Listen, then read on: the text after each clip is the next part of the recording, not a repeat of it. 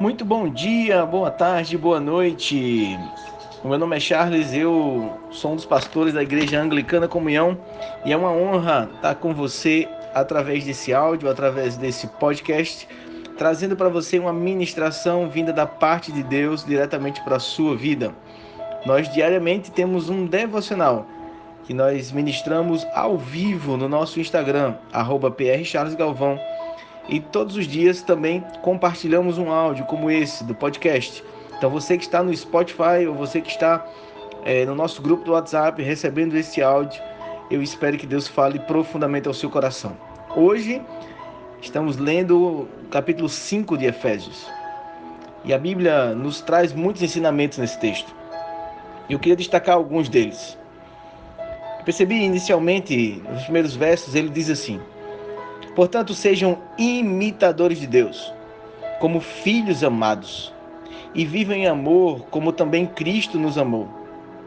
E ele se entregou por nós como oferta e sacrifício de aroma agradável a Deus. Perceba que nesses dois primeiros versos, o apóstolo Paulo ele é muito seguro ao afirmar o que nós devemos fazer. Ele diz: sejam imitadores de Deus. E ser um imitador, eu queria que você prestasse muita atenção nisso, pois ser um imitador de Deus, que o apóstolo Paulo propõe, não é ser igual a Deus. Quando você imita alguém, você na realidade está se inspirando em alguém. Mas você vai fazer algo que alguém já faz, mas da sua forma, da sua maneira, na sua personalidade. Então o apóstolo Paulo ele nos orienta a sermos imitadores de Deus, isto é, termos uma referência, termos uma inspiração. E ele diz mais, como filhos amados. Pois devemos viver em amor, como também Cristo nos amou. Então ele nos ensina a sermos imitadores de Deus. Viver em amor. E viver em amor representa muitas coisas. Viver em amor requer sacrifícios, requer uma oferta. É isso que o texto diz. E possamos, assim como Deus, ou através de Cristo, nos amou e se entregou como oferta e sacrifício. Então perceba que ser um imitador de Deus requer um sacrifício, assim como Cristo fez. Mas sabe o que é mais interessante? É que o sacrifício de Cristo ele foi como um aroma agradável. Em algumas versões dizem que é como um aroma suave. É algo que foi agradável. E o texto ele nos ensina como sermos esse aroma agradável. Ele diz no verso 3: Então, vocês entre vocês não deve haver sequer menção de imoralidade sexual, como também nenhuma espécie de impureza e de cobiça. Uau, ele já começa nos mostrando o que nós não devemos fazer. E ele explica o porquê. Porque essas coisas não são próprias para os santos, isto é, para a igreja, para nós. É incrível isso, porque eu, eu, eu sempre lembro do exemplo da ovelha e do porco. Os porcos, eles, eles quando eles se melam em lama, ali já é o habitat dele. Para eles é prazeroso, para eles aquilo é normal, para eles é aquilo, é aquilo mesmo. Foi para aquilo que eles foram chamados. Mas uma ovelha, se por um acaso ela se melar de uma lama, ela certamente ela não vai se esbaldar, ela vai se incomodar.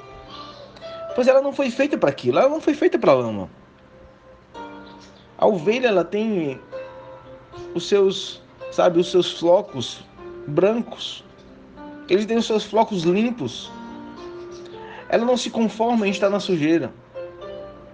Sabe o que isso quer dizer, queridos? É que para sermos um aroma agradável a Deus, precisamos saber muito bem para que nós somos feitos. E o texto já disse isso, pois essas coisas não são próprias para os santos, isto é, não é próprio para mim nem para você. Nós somos chamados para a pureza. Por mais que um dia no passado tenhamos nos sujado, lá não é o nosso lugar.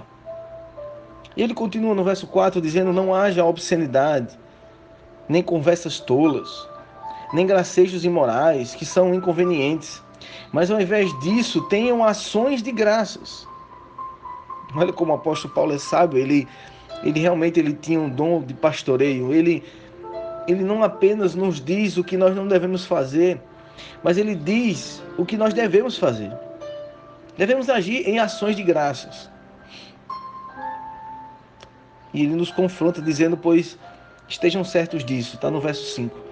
Nenhum imoral ou impuro ou ganancioso que é idólatra tem herança no reino de Deus. Então, queridos, não se enganem.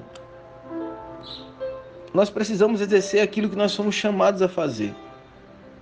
A sermos uma oferta viva, um sacrifício de aroma agradável.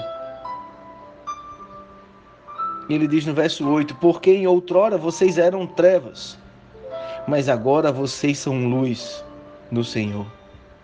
Então vivam como filhos da luz, pois o fruto da luz consiste em toda bondade, justiça e verdade, e aprendem a discernir o que é agradável ao Senhor.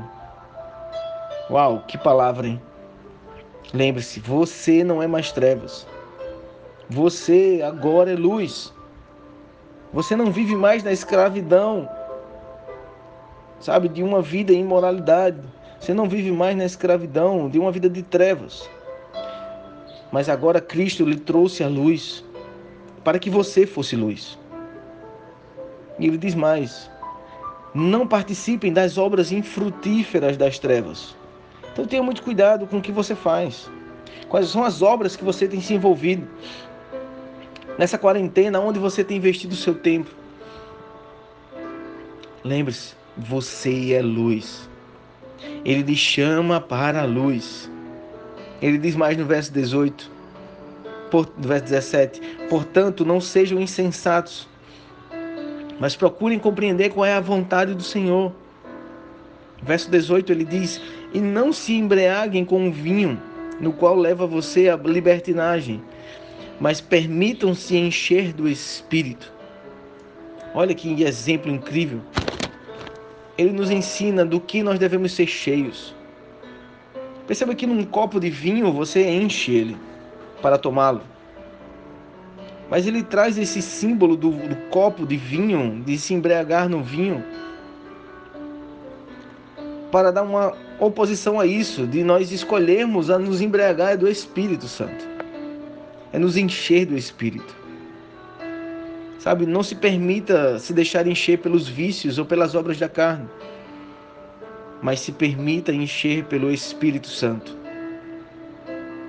E ele diz mais: falando entre si com salmos, hinos e cânticos espirituais, cantando e louvando de coração ao Senhor, dando graças constantemente a Deus Pai por todas as coisas, em nome do nosso Senhor Jesus Cristo. Então ele não simplesmente é, diz para você não se embregar com vinho, mas ele diz do que você deve se encher, que é do Espírito. E ele diz como você deve fazer isso. Ele diz, falando em salmos, em hinos e cânticos espirituais, isto é, na sua espiritualidade, o que você tem somado na sua espiritualidade?